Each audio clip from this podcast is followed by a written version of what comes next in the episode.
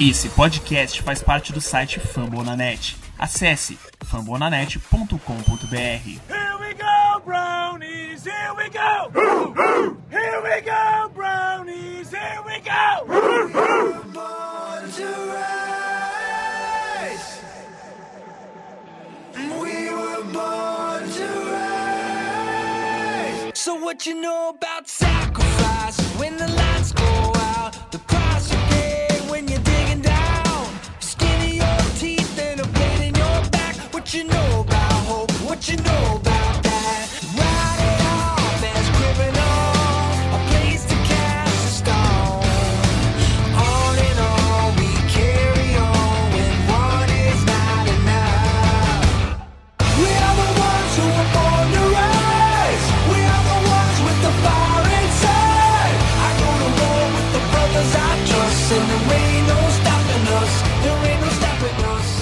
dia, boa tarde, boa noite para você que nos acompanha aqui no Dow Poundcast, podcast oficial do Cleveland Browns do Brasil, a nossa franquia maravilhosa que eh, ultimamente vem nos altos e baixos que a gente esperava, mas não esperava, queria.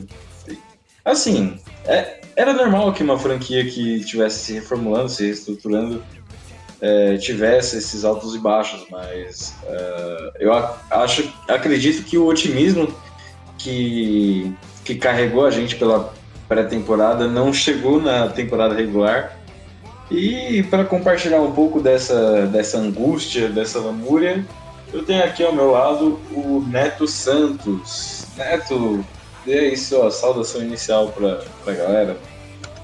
Salve galera, como o Jackson me apresentou aí, meu nome é Neto Santos, minha arroba no Twitter é arroba underline KD0P e vamos analisar aí as duas últimas partidas do Browns contra o, o contra o Miami Dolphins e a derrota de ontem contra o Pittsburgh Steelers, de ontem no caso domingo, que a gente está gravando na segunda-feira, domingo dia 1 de dezembro. E o time fazendo mais uma vez o que fez na temporada toda, né? Um time muito inconsistente, que na mesma medida que empolga, decepciona e que, como o Jackson falou, né, por todo o hype, por toda a expectativa que foi criada na pré-temporada, acho que é até um pouco demais, na verdade, se tratando de Cleveland, pela primeira vez a gente voltar à relevância no, no cenário da NFL e trocar pelo OBJ, assinar com o Sheldon Richardson, eh, trocar pelo Olivier Vernon e atrair mesmo as atenções, olhares ao redor da liga. Todo mundo esperava que a gente fizesse uma temporada boa, mas o time está se demonstrando um time muito inconstante, um time muito inconsistente e erros bestas, erros de de calor mesmo, apesar do time não ser tão calor ainda, mas é um time jovem, é um time que ainda está aprendendo. E principalmente o treinador, né? Que é o primeiro ano do, do Kitchens como head coach na NFL. E é um time que vai precisar passar por. vai ter que aprender a vencer do, do modo mais difícil, que é perdendo e passando por momentos como esse de inconsistência. E resta a nós, torcedores, termos paciência, né? Vamos analisar aí essas, essas últimas partidas e dizer o que houve de melhor, de pior, de positivo, de negativo para você. E só para atualizar vocês, torcedores, sobre algumas informações, primeiramente peço desculpas em relação à nossa ausência na última semana. A gente vinha aqui se prepa- preparando um conteúdo é, mais dedicado para vocês e também é, é, tivemos compromissos pessoais. É, como vocês sabem, a gente não trabalha por dinheiro, a gente trabalha por amor. Na verdade, nem é trabalho, é mais uma diversão mesmo é, levar esse podcast, levar a informação do, dessa franquia para vocês. E por conta de alguns compromissos pessoais, a gente não conseguiu conciliar a agenda para poder gravar o podcast. Mas a gente espera que isso se normalize pelo menos até o final da temporada regular e quem sabe na pós-temporada que agora ficou um pouco mais difícil. Sobre o status de alguns jogadores, já atualizando as informações, o Greg Robinson, que é o left tackle do nosso time, ele ainda passa pelo protocolo de concussão, segundo o Freddy Kitchens. Ele afirmou nessa última segunda-feira que o Robinson ele passa por esse por esse por essa burocracia, digamos assim. o Greedy Williams, ele tá em fase de avaliação médica e até saiu da última partida. É, durante o último jogo contra o Pittsburgh Steelers, ele teve que sair, deu lugar ao Terrence Mitchell, que inclusive fez uma interceptação na partida contra o Steelers. O Baker Mayfield, nosso quarterback, ele sofreu uma lesão, não uma lesão, mas um susto assim, digamos, na mão direita durante o jogo contra o Steelers também e jogou o resto da partida com uma luva na mão direita. E o Damarius Randall, ele está fora por enquanto, não tem nenhum problema físico, mas é por uma opção técnica, basicamente ele não se sabe se retornará no próximo jogo, provavelmente sim. Ele ficou fora do jogo da partida contra o Steelers por faltar em um dos treinos durante a semana. E isso é bem bizarro. Na verdade, isso é a coisa que se encaixa no padrão Browns de qualidade, até porque é, tem coisas que só acontecem com essa franquia maravilhosa. É, um, joga, um safety que está em ano de contrato, ele falta em um dos treinos perde um jogo. Não dá para entender, mas enfim. E o Eric Murray, que é outro safety também, ele não está disponível caso a equipe entrasse em campo hipoteticamente na próxima terça-feira, dia 3 de dezembro. Ou na última terça-feira, conforme vocês estiverem. Enfim, esses são os destaques em relação a novidades do, da equipe. Lembrando que o David Njoku pode ser que ele entre em campo contra o Bengals. Ele era cotado como possível jogador a retornar uh, no último domingo contra o Steelers, porém ficou de fora por opção do treinador. Mas em questão da parte física, ele está praticamente 100%, ou quase 100%. E falando agora sobre as partidas, é... não tem muito o que falar, na verdade, em relação à vitória. O Browns venceu o jogo em Cleveland, jogando em casa contra o Miami Dolphins por 41 a 24. Foi um jogo relativamente fácil. Acredito que nos três primeiros quartos, no último, a equipe deu aquela balançada, já levando o jogo meio que com a barriga, e aí abriu um pouco para que o Dolphins conseguisse encostar no placar, mas também não mudou muita coisa. Uh, o Kareem Hunt marcou seu primeiro touchdown como jogador do Cleveland Browns.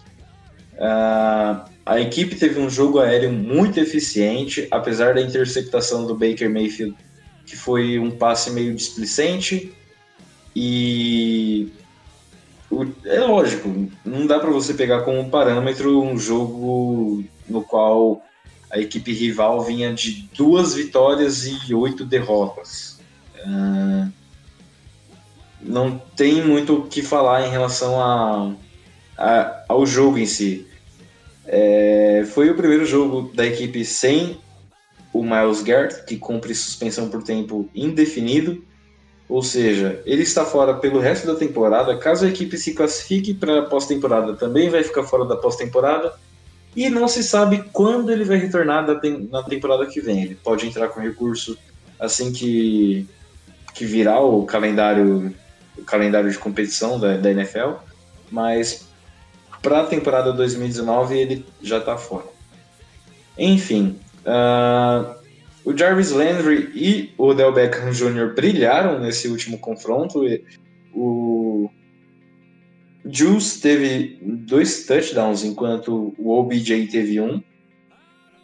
Um passe recebido para touchdown, no caso. E foi uma partida bem legal em questão assim de perceber que a equipe teve desenvolvimento tanto no ataque quanto na defesa. E os dois lados, os dois, digamos, lados, entre aspas, da, da equipe, tanto o ataque quanto a defesa, uh, eles se impuseram por boa parte do, do jogo. Tanto é que no primeiro tempo a equipe de Miami conseguiu apenas um field goal e o time de Cleveland já tinha aberto uma vantagem de 28 pontos, ou seja, o famigerado placar de 28 a 3. Famoso. Mas- é, então. Ainda bem que em Cleveland a gente não tem essa fama com 28 a 3. Quem tem é, é o, o Atlanta Falcons e é- a gente passa longe desse azar. Se bem que eu queria um Kyle Shanahan, viu? Olha, rapaz. Aí já é um outro assunto. Aí você tá, você tá querendo causar, você tá querendo implantar aí fake news, tá querendo. Central de boatos, a gente, a gente pensa em, outra, em outro assunto. Vai Polêmica. falar de. Pô, quer criar polêmica, rapaz? Não, não, longe disso, que isso. Ó, a equipe, pelo menos o Browns pode terminar a temporada com um, com um saldo positivo, o, o que não vem desde 2002, se eu não me engano. 2002 ou 2007? Acredito, 2007. Acredito 2007 que foi a isso. última temporada que o Joe. Foi a primeira. A temporada. A primeira temporada do Joe Thomas Do Joe e a última Thomas, temporada exatamente. que a gente teve um saldo positivo.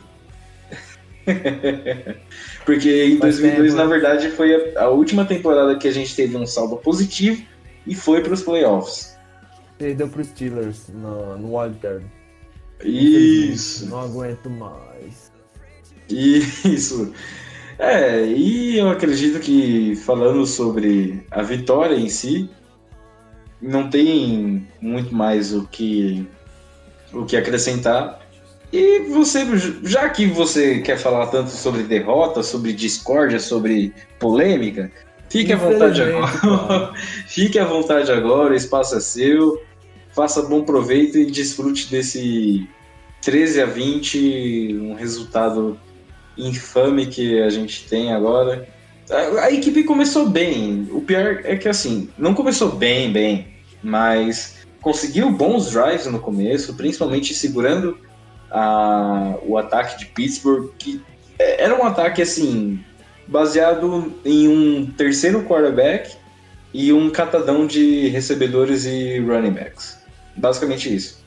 A gente conseguiu segurar no começo, porém, chega no segundo tempo, parece que a equipe vai pro vestiário como aquela feijoada carregada com, com caipirinha e volta pro jogo daquele jeito. Conta mais aí o que aconteceu então lá em Pittsburgh, o Neto. É, então, só dando minhas takes aqui sobre o jogo contra o Dolphins rapidinho. Eu achei que o time jogou bem, né? Soube, soube fazer.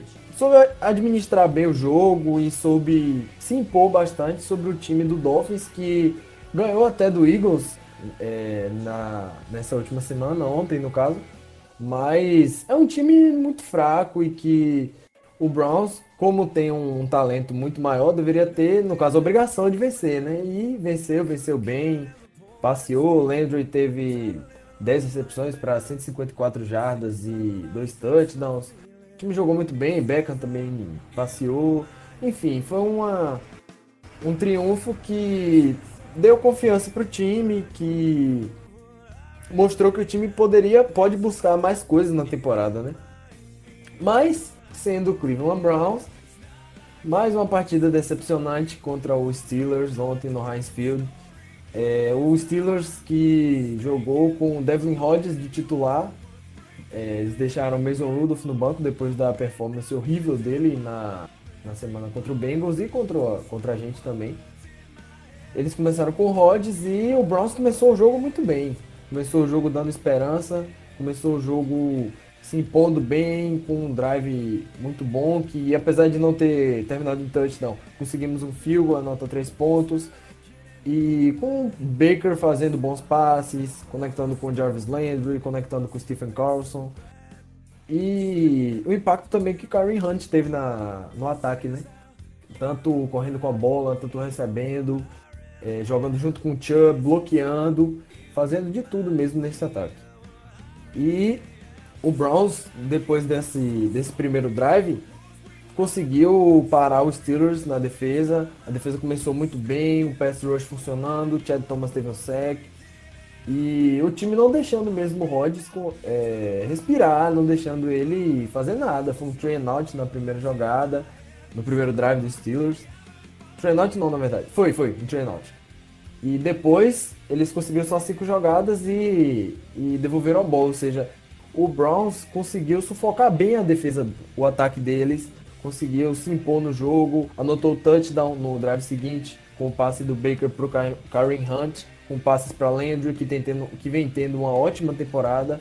O contrato dele é bem questionável porque não é a maneira ideal de se, de se construir um roster pagando mais de 15 milhões anuais a seus dois wide receivers, né? Mas Landry vem tendo uma produção muito boa e, e vem sendo um dos principais alvos, se não o principal, né, na verdade, do Baker no, no ataque. É, eu acredito que ele seja o primeiro alvo, se a gente parar para analisar em um comparativo de recepções que o Landry tem, levando em conta os outros recebedores. Exatamente. Ele é o primeiro alvo do, do, do, do Mayfield, apesar de ser considerado um segundo ou um terceiro recebedor ah, em questão de aspecto físico. E Levando, Se em você- consideração, levando em consideração também que toda a atenção que o Odell atrai para as defesas adversárias, Landry fica, foi um efeito parecido com o que aconteceu com o Steelers ano passado com o Antonio Brown e o Juju Smith- Juju Smith-Schuster. O Juju ele teve, acho que liderou a liga em jardas, se eu não me engano, em jardas recebidas, porque as defesas iam no, no AB e muitas vezes sobrava jardas após a corrida para o Juju e ele conseguia, conseguiu aproveitar bastante disso. É algo similar que está acontecendo com o Browns, só que do jeito que o Steelers conseguia usar o Brown e conectar com ele, fazer ele ser efetivo no jogo, o Browns não consegue com o Beckham, que nesse jogo contra os Steelers teve apenas 3 recepções para 29 jardas e o Browns não consegue né, colocar ele no jogo, fazer ele ter um impacto, fazer jogadas que favoreçam ele com jardas após a corrida, com rotas mais, com slants, com rotas mais mais curtas e mais que exijam mais corrida dele, exijam mais a velocidade, ou até mesmo passes mais longos, passes profundos que precisa que ele que ele bata o recebedor na corrida, coisas que ele foi muito bem no Giants e que ele se destacou muito mais lá por isso. E o Kitts ainda tá descobrindo, tanto o Kitts quanto o Baker, né? A primeira temporada dele com o Odell. E acho que o Browns está sofrendo muito com isso, com essa adaptação do Odell no ataque. E infelizmente a gente está tendo que aprender isso do pior jeito, né? Que é passando por essas, como eles chamam lá nos Estados Unidos, growing pains. Ou seja, você tem que aprender do jeito mais difícil, parceiro. Tem- aprender. Sendo, sendo Cleveland, né? Não É, tem, como diz- passar por isso. Como diz o ditado, se não vai no amor, vai pela dor. Não tem jeito. E depois desse touchdown que o Browns anotou, o time praticamente morreu. Anotou 10 pontos e achou que, que o jogo tava ganho, achou que ia poder continuar nesse ritmo e ah, vamos ganhar o jogo a hora que a gente quiser. É, o Steelers é fraco, o Steelers está sem James Conner, sem Juju Smith-Schuster, sem, sem o Big Ben, obviamente. E acharam que podia ganhar o jogo a hora que quisesse, coisa que você não pode Principalmente nunca, né? disputando a AFC. North, né? Que E é uma das divisões mais difíceis, mais duras da NFL. Exatamente, e principalmente contra os Steelers, né, no Heinz Field, que é o principal rival do, do Browns, e levando em consideração também tudo que aconteceu no jogo anterior, toda a briga do Miles Garrett com o Mason Rudolph, todo o, clima de ódio que ficou entre os dois times, e depois disso o time não conseguiu render. A defesa, principalmente com o Grady Williams e o TJ Carey, sofreu muito com, com o ataque de Pittsburgh. James Washington jogou muito. É, teve quatro recepções para 111 jardas, se eu não me engano, e um touchdown. E atraindo pass interferences. E queimando mesmo nossos, nossos cornerbacks que tiveram uma partida muito ruim. O, o Damaris Randall, como você citou, não jogou porque ele perdeu um treino, né? Não explicou e aí o Browns deixou ele de fora do jogo justamente porque não é várzea, né? Você tem que se explicar, né? Se eu pago seu salário, você no mínimo tem que me explicar porque você, você faltou treino, né? Não, e nem na Várzea acontece uma coisa dessa. Exatamente, se você, nem na se Várzea. você, se, você, se você deixa de ir em um jogo na Várzea, no outro jogo você não é titular. Pelo menos no time que eu jogo é assim. Você é cobrado. É lógico, pô. É, é, é como é a lei de Hammurabi, é olho por olho, dente por dente. Exatamente. E, e o que acontece? Na minha visão também, um dos pontos chave que definem a, a falta de entrosamento e a falta de embalo assim entre Mayfield e OBJ se deve muito pela questão da linha ofensiva. A gente tem jogadores que não são jogadores. Assim, tirando o Joe Bitonio e o JC Treader, a gente não tem jogadores de linha ofensiva. Não dá pra. Assim, na pior fase que o Browns teve, assim, quando. Pelo menos da época que eu, que eu acompanho o time, que é desde 2014. Pelo menos em 2014, 2015, a gente tinha uma linha ofensiva decente. Dava para Eu consigo lembrar de todos os jogadores tranquilamente, e eram jogadores com calibre de Pro Bowl. Era o ponto Se- forte do time, né? Se eu não me engano, é, acho que três jogadores daquela linha ofensiva, eles eram, assim, nomes certos pro Pro Bowl. E a gente nem precisa falar necessariamente do Joe Thomas. Eu tô falando assim, do Alex Mack, do próprio Joe Bitonio, do, do outro guard também. Kevin Zeitler. Exato. Não, Kevin Zeitler ele veio depois ainda. Naquela época de 2014 2015, a gente tinha. ah, eu, eu- me fugiu agora o nome do jogador, mas enfim, era um outro guard. Era o Que era forte muito- do nosso time, né? Ofensiva. Exatamente, exatamente. Só que aí o que acontece?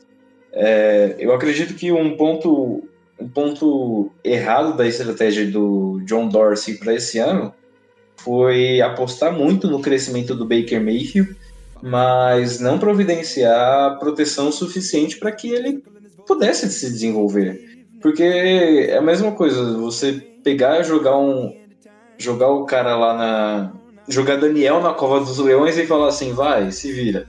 Tem Tipo, como. É, só se ele realmente for um personagem bíblico, aí dá. Mas Tipo é o Baker. Mayfield. Mas é o Baker Mayfield, né? A gente. a- é, apesar de a gente saber que ele tem um calibre de, de ser um jogador com ótimo potencial, com de ser realmente um franchise quarterback, não é um cara que consegue se virar com uma linha ofensiva lixo. Nenhum quarterback E- consegue, na verdade, né? Exatamente. Assim, é, a gente pode citar o próprio Russell que teve uma temporada boa atrás de uma linha ofensiva ruim, mas não é uma regra, e sim uma exceção. O Russell Wilson é um cara extra, extra classe. E aí, como você pode continuar aí, a Turnpike Rivalry ou Turnpike War é, teve mais um capítulo que terminou com vitória dos Steelers porque o Browns vacilou. Basicamente isso. Exatamente, como você falou da linha ofensiva aí, a linha ofensiva teve um jogo terrível, cedeu 5 sacks para os Steelers e um fumble forçado para eles. E um ótimo jogo do TJ Watt, do Bud Dupree, do Cameron Hayward também. Que não precisa nem falar, né, da qualidade que esse pass rush do, do Pittsburgh tem, né? Então, levando em consideração que a gente ia enfrentar um time tão bom, com a linha ofensiva já sem nosso left tackle titular, e como você falou do John Dorsey, ele, eu também achei um erro ele não ter investido na linha ofensiva como deveria, e também um erro dele foi, acho que o principal erro dele em toda essa, essa gestão dele em Cleveland foi ter draftado o Austin Colbert, né? Que acho que foi um reach na época do draft, todo mundo achou isso. Ele era muito cru naquela época.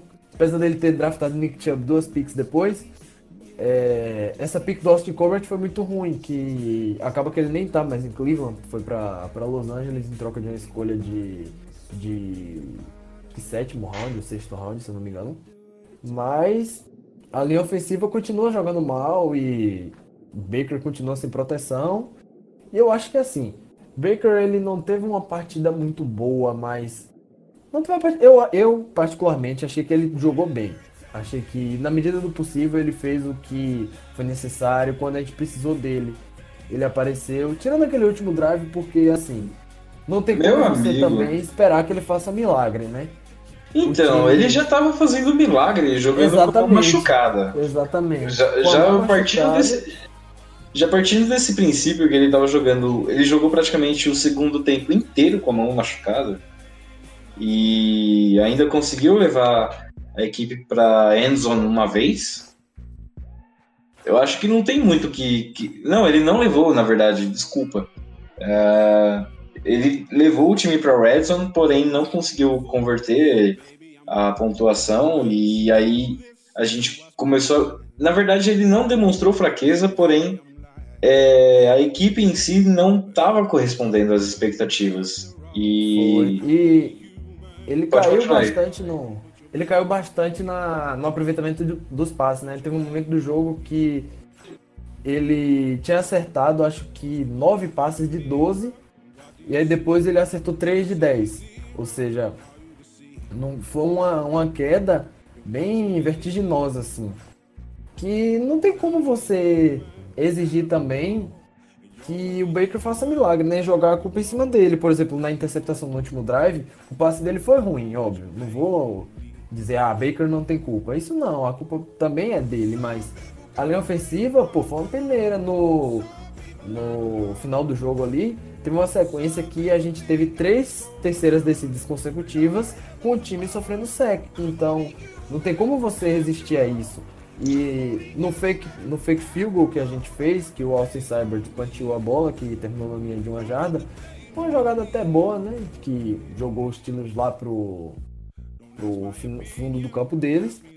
Mas a gente estava numa posição de field goal. A gente estava numa posição já para anotar pontos no placar, fazer 20 a 16 e possivelmente virar e ganhar o jogo no drive seguinte. Porém, na terceira descida, o Baker foi sacado e terminou que o time saiu vazio dessa, dessa posse de bola, devolveu a bola para eles e a defesa não conseguiu parar o jogo corrido de Pittsburgh. Eles queimaram o relógio e foi, o time foi para o último drive sem tempo para pedir, com o Baker baleado, a linha ofensiva cedendo todas as, as oportunidades as possíveis. oportunidades possíveis para os Steelers fazer o sack. E aí, a única vez que a gente avançou no campo nesse último drive foi um roughing the passer cometido pelo Bud Dupree. Não, minto. Teve um passe completo pro Kareem Hunt também, mas não foi mais que isso. Então, o time com, com vários erros repetidos, né? Na defesa também, vários tackles perdidos pelos linebackers, que apesar do Schobert Wilson estar jogando bem, é, o esquema mesmo é, montado pelo Steve Wilkes não é muito bom. Um cara que poderia ajudar nisso é o- era o Gennard Avery, que foi trocado para o Eagles na trade deadline.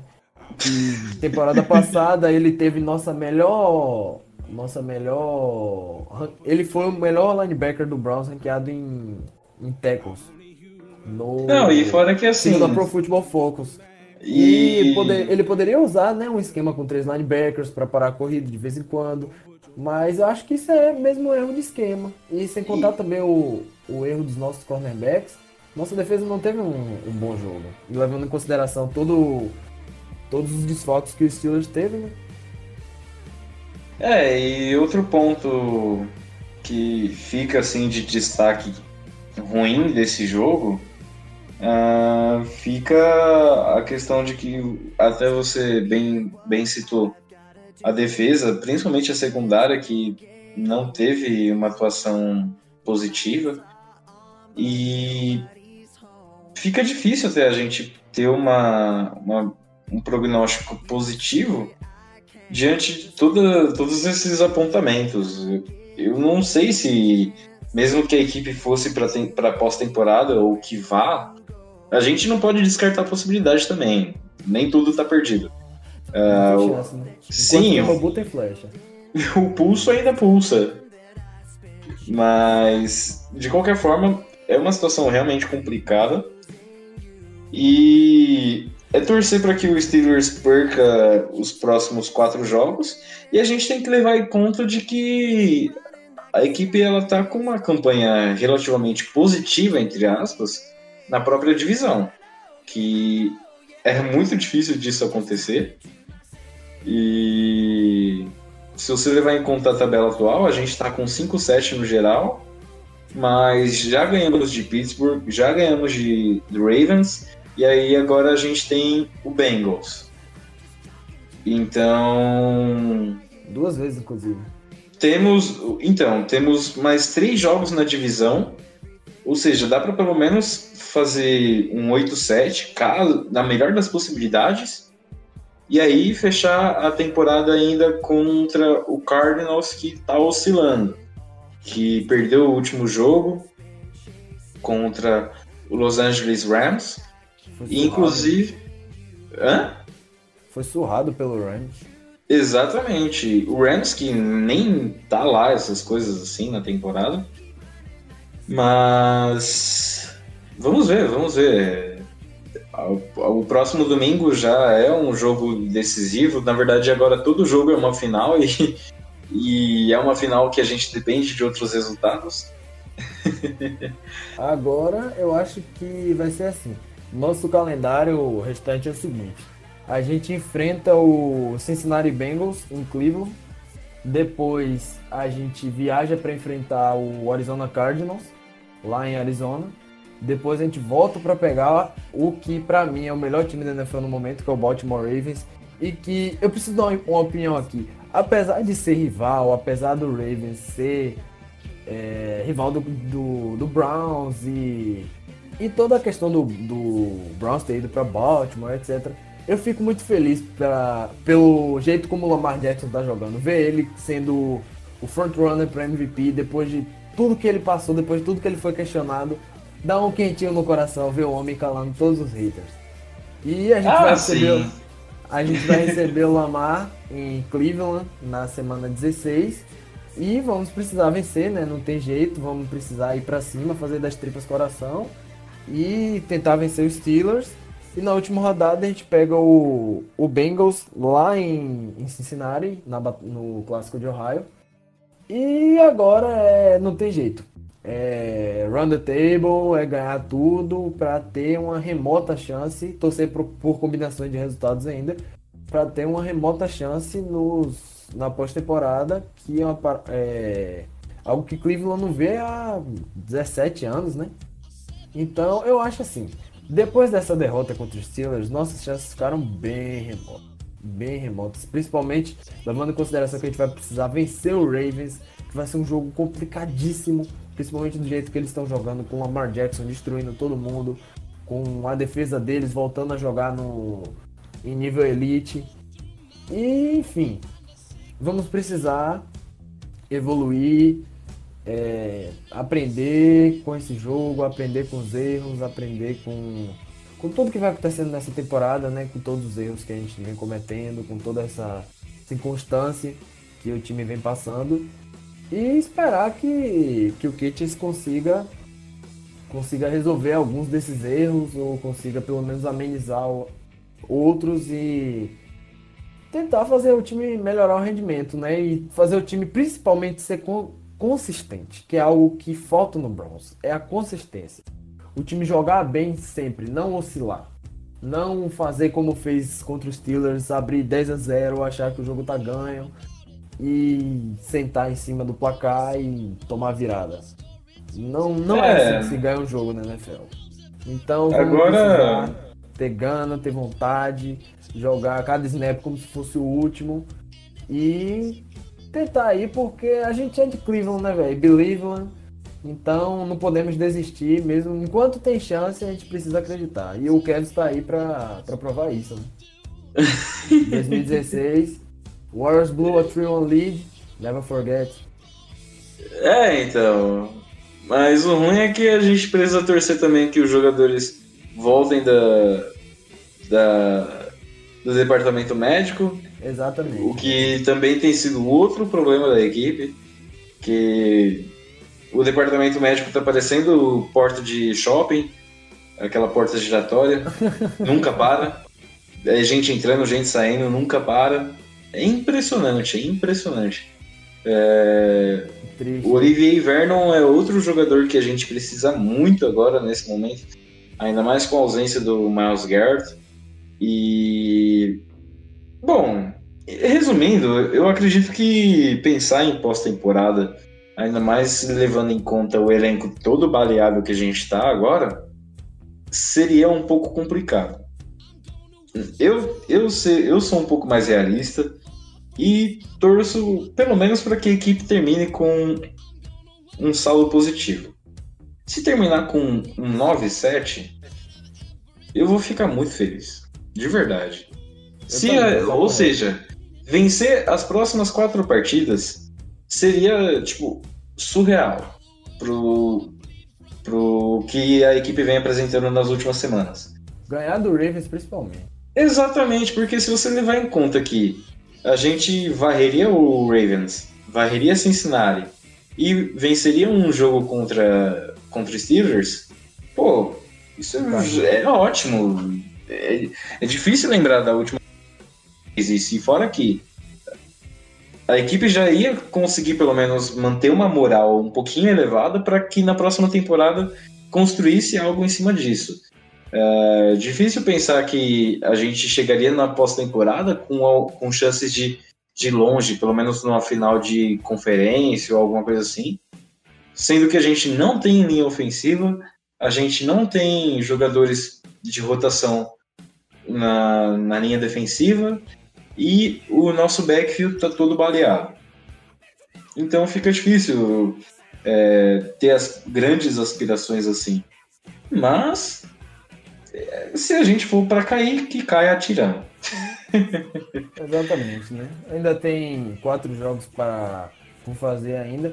E principalmente, acho que o que, o que precisa mostrar, o que o Browns precisa mostrar nesses últimos quatro jogos é uma direção para o futuro. É mostrar que esse time tem potencial, que esse time ainda é jovem, que ainda tem muito jogador. O Baker está em contrato de calouro, o Chubb está em contrato de calouro, Garrett está em contrato de calouro. É, Só que a tem gente não sabe quando volta. tá no- Exatamente. Mas Tem, tem saiu esse uma- porém. Saiu uma nota da, da NFL, acho que foi o Adam Schefter, não foi nem a nota da NFL, foi o Adam Schefter que, que postou, que eles esperam, eles vão ter uma reunião com o Garrett ainda, e eles esperam ter, ter o Garrett em campo para a semana 1 de 2020. E faltou a gente comentar também que saiu nessa última semana aí mais informações sobre aquela briga sobre do, do Miles Garrett com o Mason Rudolph. O Garrett disse que Rudolph usou injúrias raciais contra ele. É, ele não disse qual, qual chão, termo ele- exatamente foi É, usado, mas ele disse que- que um termo, um termo, um- uma injúria racial foi feita pelo, pelo Mason feita. Rudolph. E Então, o próprio Larry Ogunjobi comprovou isso em entrevista pós-jogo, se não me engano. Após essa partida, ele afirmou que é, logo depois da primeira partida lá em Cleveland, o Garrett já havia afirmado que o Rudolph é, insultou o Garrett. o que é uma parada bem séria, né? Levando em consideração que estamos em 2019, 2020 batendo na porta. Não que fosse aceitável em momento nenhum da história, mas racismo, gente, pelo amor de Deus, né? É uma parada completamente abominável e se o Rudolph fez isso, o que a NFL precisa investigar, coisa que não fez a fundo porque não analisaram as, as tapes do som, não analisaram, disseram que não grava, que não teve ninguém com microfone durante o campo. Tá de sacanagem, Uhum. né, velho? Tá de sacanagem, Uhum. né? Três anos já seguidos, eles todo prime time colocando colocando microfone nos principais jogadores das duas equipes. Aí justo nesse jogo não vou colocar. Um jogo que teve um caso de racismo. Enfim, eu não tô afirmando nada. Afinal, não teve nenhuma prova concreta disso. E a NFL não analisou o- os áudios da partida, isso aí foi um fato, eles mesmos falaram. Então, eu acho que caberia a eles, né, esclarecer isso, é, lavar a roupa suja e dizer qual é a verdade, né, o que foi que aconteceu de fato. Mas isso eu acho que nunca vai acontecer, só se algum, a TMZ, por exemplo, vazar os áudios da partida, mas, enfim, eu acho que da Não parte da NFL, vai não vai ficar por isso mesmo e vamos ficar pra sempre com essa dúvida aí. E De uma torcer liga pra que baniu o Colin Kaepernick por mais de dois Pois é, anos. por três anos. Limou o Kaepernick da liga porque ele cometeu o grande ato desrespeitoso de ajoelhar no hino, protestando contra a violência policial contra o seu povo que tá morrendo na rua. Então, vítima das ações policiais, do tratamento brutal da polícia com os negros, tanto nos Estados Unidos e se for trazer aqui pro Brasil também não é muito diferente, né? Infelizmente. E você gostaria de fazer mais algum adendo em relação aos dois últimos jogos? Eu acho que é isso aí, né? Fale agora ou cale-se para sempre. Acho que nosso time, infelizmente, não, não fez o que foi preciso para ganhar dos Steelers, não levou o jogo com a seriedade que o jogo precisava ser levado. Acho que o Kitchens ainda está cometendo erros de se adaptar à posição de head coach, ainda é muito. Como é que, como é que eu posso dizer? Imaturo, ainda está aprendendo, né? Como, como comandar um time na NFL. E- É, eu, é, eu acho Eu que é acho natural dele e natural de todos os outros é, técnicos que são de primeira viagem, exceto o, o técnico do, do Packers, que se você colocar lá um espantalho, o cara treina a equipe do mesmo jeito. Pois é, o cara tem Aaron Rodgers também, né? Tudo fica mais fácil quando você tem Aaron Rogério. pois é, amigo. Então, é isso aí. Acho que a gente amarrou bem aí o que foi essas duas partidas. Acho que o time não jogou mal, mas foi bem inconsistente. E esperar que melhore o rendimento, que o time consiga jogar melhor, que o time consiga ser mais produtivo, mais consistente, principalmente. E fez também pelo nosso papo, né? Porque esporte é uma parada que a gente fica sempre na análise tática, técnica do jogo, mas é uma parada que é da vida, né? Quem joga ali, quem entra em campo, são pessoas e o, o esporte é muito mais do que só o que acontece dentro das quatro linhas. O esporte é, é vida, né, cara? Então acho que é sempre bom a gente poder conversar sobre isso, conversar sobre aspectos fora do esporte também, usar o esporte como uma plataforma para falar sobre coisas que acontecem fora dele, falar sobre aspectos da sociedade, porque no fim tá tudo interligado, né? Ou seja, para quem quer desvincular política de futebol, de atletismo, de não sei o que, de não sei o que lá, não faça isso. Não faça isso que você está cometendo um grande erro. E se você achar ruim, pode me chamar no Twitter, arroba Quirino, a gente senta, conversa, de maneira civilizada, de maneira amistosa, na medida do possível. Só não compactuo com, com extremismos que, que sejam maléficos para a sociedade, porque a gente sabe que é, ideais extremistas a gente combate na base do soco mesmo. Poucas ideias. É verdade, amigo. Não tem essa de. Ah. Porra, você querer conversar assim, ah, não, o cara foi racista, mas não sei o quê. Não, cara, não, não. Racismo Não, não, é dá. tolerável, né, cara? Racismo é. Você, Racismo! Você não pode ser. Você não pode ser só não ser racista. Você precisa ser antirracista. Racismo é Exatamente. Precisa ser combatido diariamente e precisa ser falado. Você precisa falar sobre o racismo. Você precisa levantar essas questões que acontecem na nossa sociedade e no mundo todo. Todas as situações que, os ne- que os negros passam, passaram e passam E os até hoje. negros e minorias em geral, e Exatamente. enfim. É, da minha parte, eu acho que é só isso mesmo. É, só queria agradecer mais uma vez a edição do programa que foi de responsabilidade do Sávio Macedo e agradecer mais uma vez a companhia do meu companheiro de agora todas as semanas, Neto Santos, ele que teve a semana de provas a- aí na, facu na, na faculdade recentemente. Espero que tenha ido tudo bem. Espero que qualquer coisa vocês desejem sorte para ele no Twitter. Mandem lá mensagem de apoio para ele na arroba underline KD0T. E mandem sugestões, reclamações, mandem solicitações de amizade ou, ou não também. E pra gente lá no, no Twitter, no próprio perfil do Dow.br, o perfil oficial do Cleveland Browns no Brasil. E lembrando, lógico, a gente não pode deixar de falar que nós teremos o próximo jogo, então, no domingo, no dia 8, às 3 da tarde, com transmissão da CBS lá nos Estados Unidos. O jogo vai ser no Paul Brown Stadium. O jogo do patrono do, no estádio do patrono do Cleveland Browns, porém patrono também do, do Cincinnati Bengals. E o jogo, obviamente, será em Cincinnati. E você poderá acompanhar talvez na ESPN ou então naquele famoso link que você consegue achar facilmente na internet. E eu deixo aqui meu beijo, um abraço no coração de cada um de vocês. E até mais. Tchau, tchau, galera. Falou!